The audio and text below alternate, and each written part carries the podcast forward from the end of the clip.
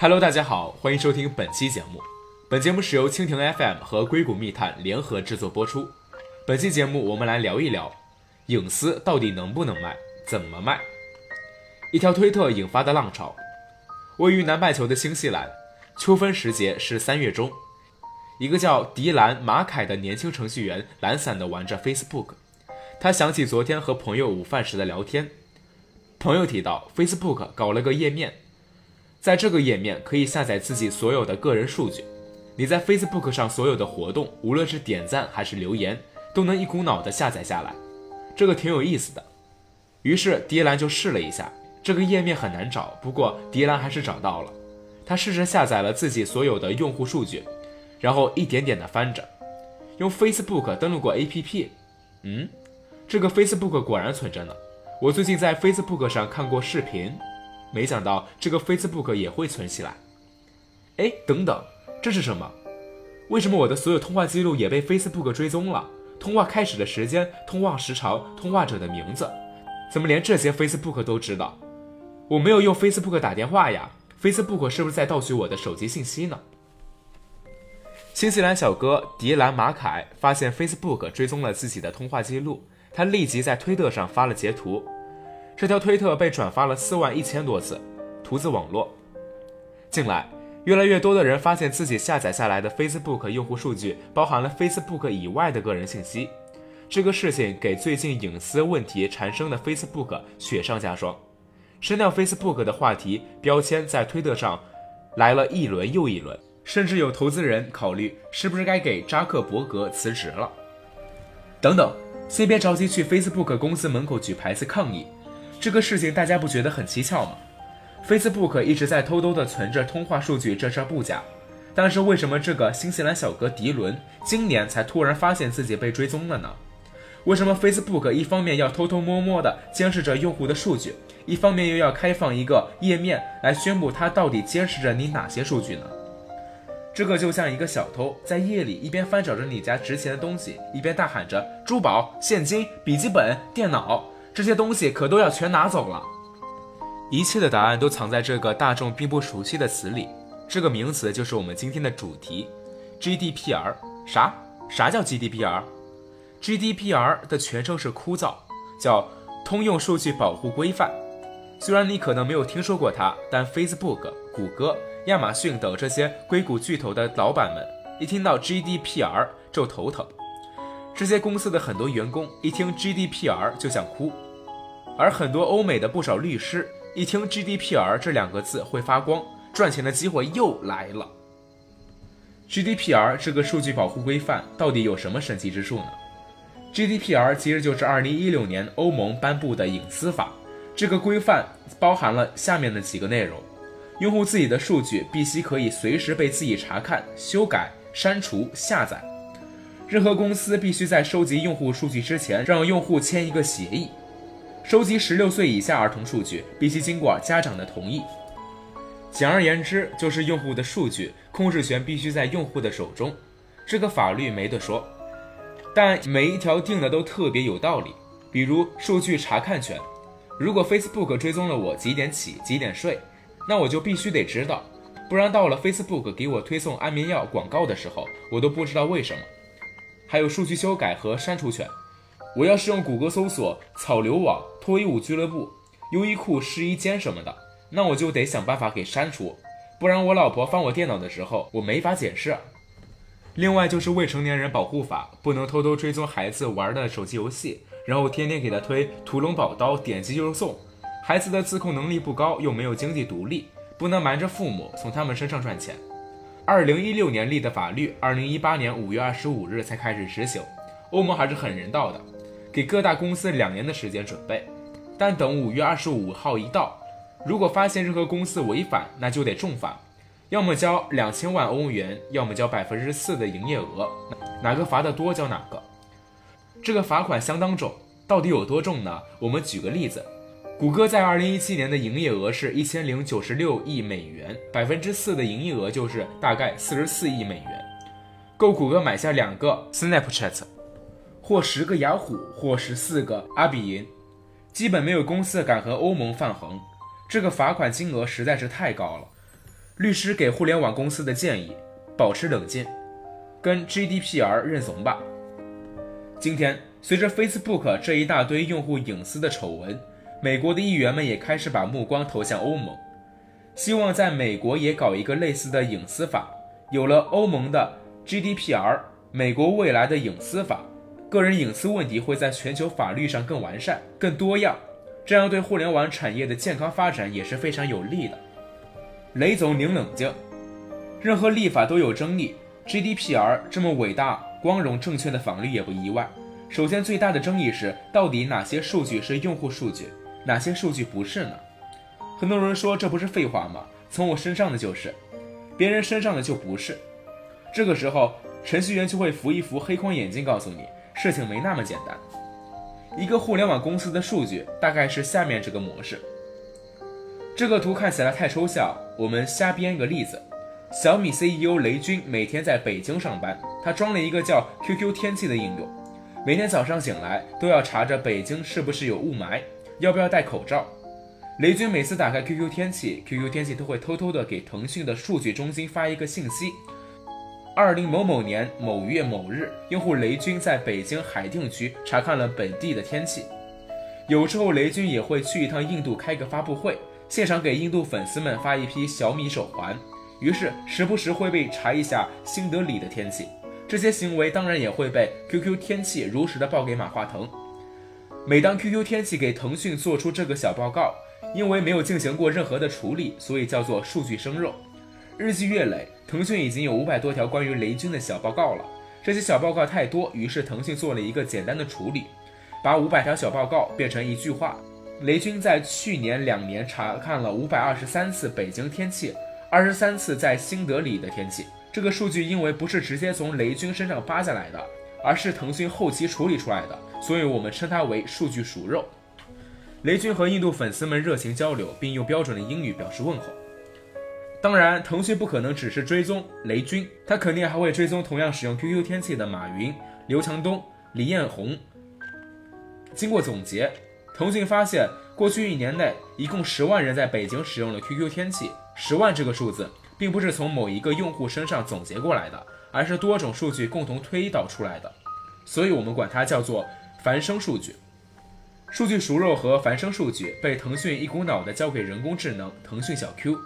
小 Q 看了看，觉得像雷军这样经常去新德里的北京人，应该经常在他的手机上同时推送北京和新德里的天气。于是人工智能把这个给雷军手机上的 QQ 天气一说。QQ 天气立马给雷军发了两条推送，一条是新德里的，北京今天重度雾霾，而且贼冷；新德里今天重度雾霾，但是 very very hot。个人数据从收集到处理到归纳到人工智能再返回用户，这就是互联网公司最简单的数据处理模式。任何使用人工智能的互联网公司都有这些种类的数据，也都会采用这种流程。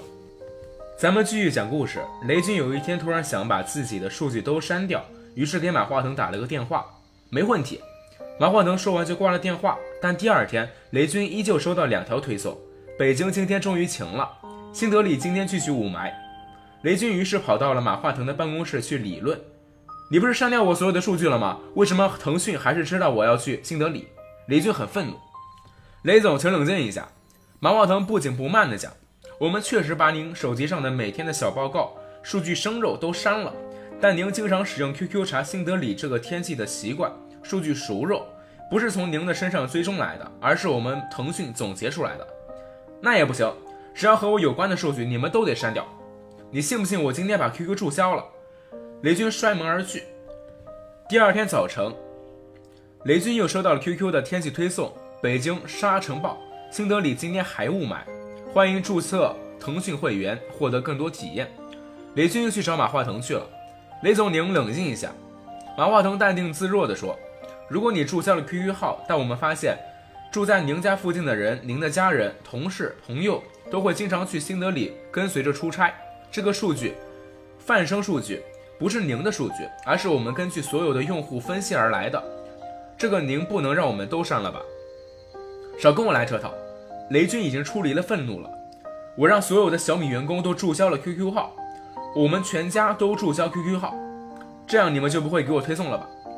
第三天早晨，并不意外，雷军又收到了 QQ 天气推送，北京下雨了，新德里艳阳高照，欢迎注册腾讯会员，获得更多体验。如果让您的家人和朋友注册腾讯会员，会奖励 Q 币哦。这回怎么解释？我办公楼全体员工都没有 QQ 号了，我老婆孩子都已经借 QQ 了，你为什么还知道我是雷军？我还要去新德里。雷军揪着马化腾的衣服说：“啊，对不起。”马化腾笑了：“您原来的数据都已经教会我们这个人工智能小 Q 了，他他给您的手机推送习惯了。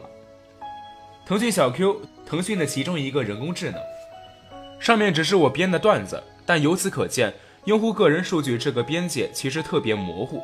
数据熟肉算不算是个人数据呢？熟肉的起源是生肉，但它是互联网公司辛苦总结出来的，难道控制权不该给互联网公司一部分吗？泛生数据算不算是个人数据呢？如果算的话，那我不就把我内部服务器的原理都免费公开了吗？利用你的数据训练出来的人工智能算不算是你个人的数据呢？如果算的话，每次给你注销账户，我们都有把训练出来的人工智能给杀死吗？臣妾做不到啊！咱们退一万步讲，就算个人数据这个边界特别清晰，真正的把数据的控制权交给用户也不是一件容易的事儿。比如，我是个互联网大 V，我发布一个慈善组织的推广微博，然后鼓励大家捐款，大家纷纷在评论区留言说一定支持，一定把链接分享出去，然后。我等到夜深没有人注意的时候，偷偷把我的慈善组织的微博改成一个网页游戏的广告，把链接指向贪玩蓝月。结果第二天，微博的用户们发现我这个广告下面全是支持。微博用户们发现我的这个广告下面全是支持，非常有价值。那么这条微博不就是把原来写的评论的人给坑了吗？这个时候，个人用户的数据是一种讨论的场景，一个场景的控制权不能交给单独的一个人。咱们再想一个场面：两个 ISIS 恐怖分子用 Whats APP 发布信息，确定了在哪里搞炮炸。第二天，他们真的就这么干了，造成了几百人的伤亡。FBI 找到了 Whats APP，说我们这我们要这两个人的聊天记录。结果 Whats APP 发现 ISIS 这两人早就已经把聊天记录给删了，警方根本就没有办法追踪到嫌犯。这个时候，个人用户数据就是一种嫌犯的证据。一个犯罪证据的控制权不能交给凶手。假设现在有这么一个页面，这个页面可以查看、修改、删除、下载我所有的个人信息，这多方便啊！问题是，黑客也这么想，只要是拿到你的密码，他就可以在你发现之前瞬间下完你的所有银行卡号、身份证、裸照等等。理想状态下，个人隐私的控制权在自己的手里，可现实生活中，个人隐私的控制权很容易流到黑客的手中。二零一四年，黑客瑞安·柯林斯盗窃了一众好莱坞明星的裸照，大表姐詹妮弗·劳伦斯也是受害人之一。还有，不能追踪十六岁以下的孩子的个人数据，但这个执行起来实在是太难了。世界太多数国家都没有互联网实名制，根本就不知道这个用户到底是不是在上网的时候如实的汇报了自己的年龄。一个在线观看色戒的中年用户的头像，屏幕后面可能是个十岁的孩子。一个，你是不是已经满十六岁的对话框，完全不能避免一个孩子的数据被追踪。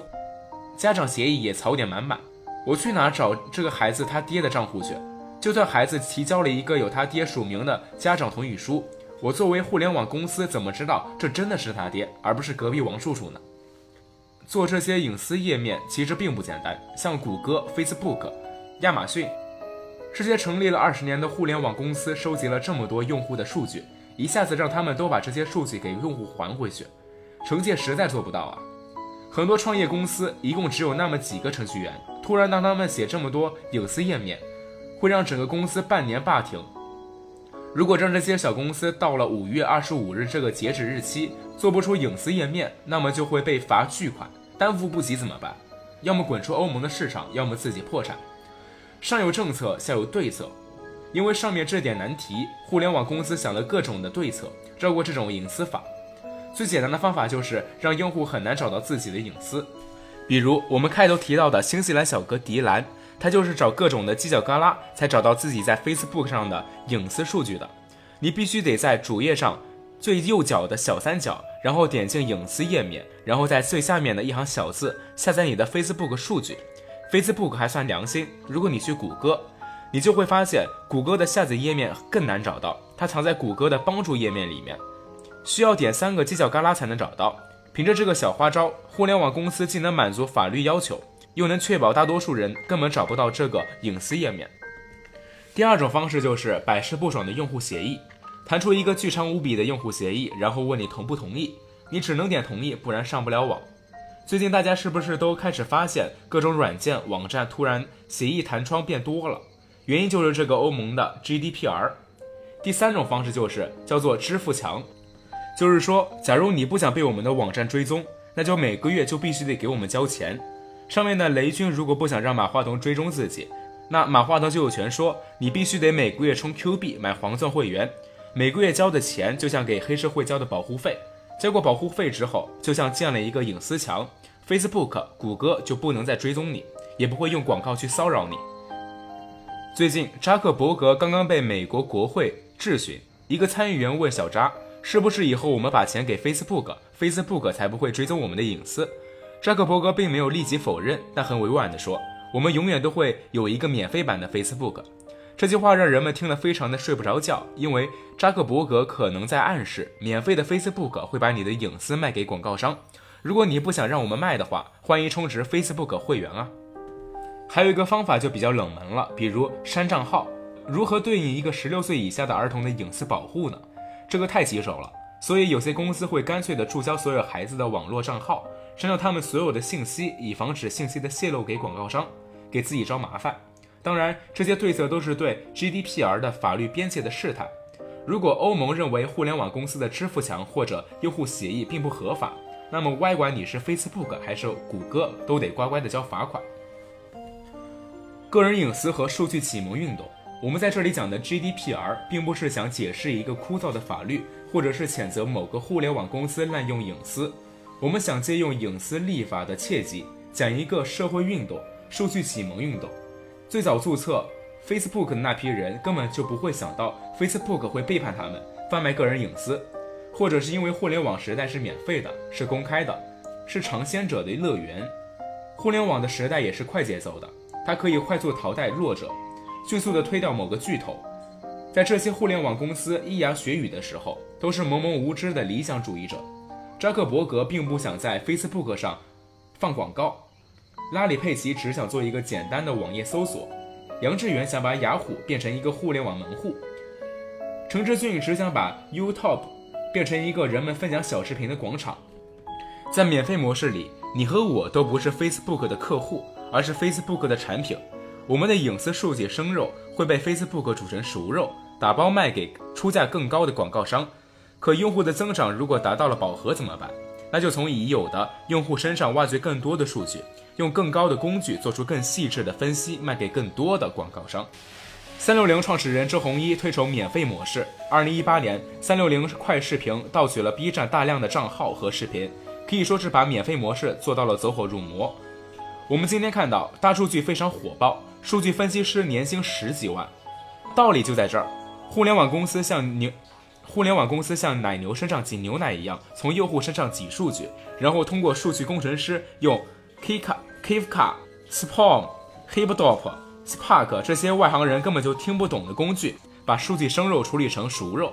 数据分析师仔细的把每个用户的数据分类，然后给广告商端出来。一个谷歌的前部门经理曾说过，谷歌的核心竞争力不是搜索或者是安卓，也不是地图或者是日历，它的竞争力是能把用户数据变成钱，把用户数据变成钱，这才是免费模式背后的逻辑。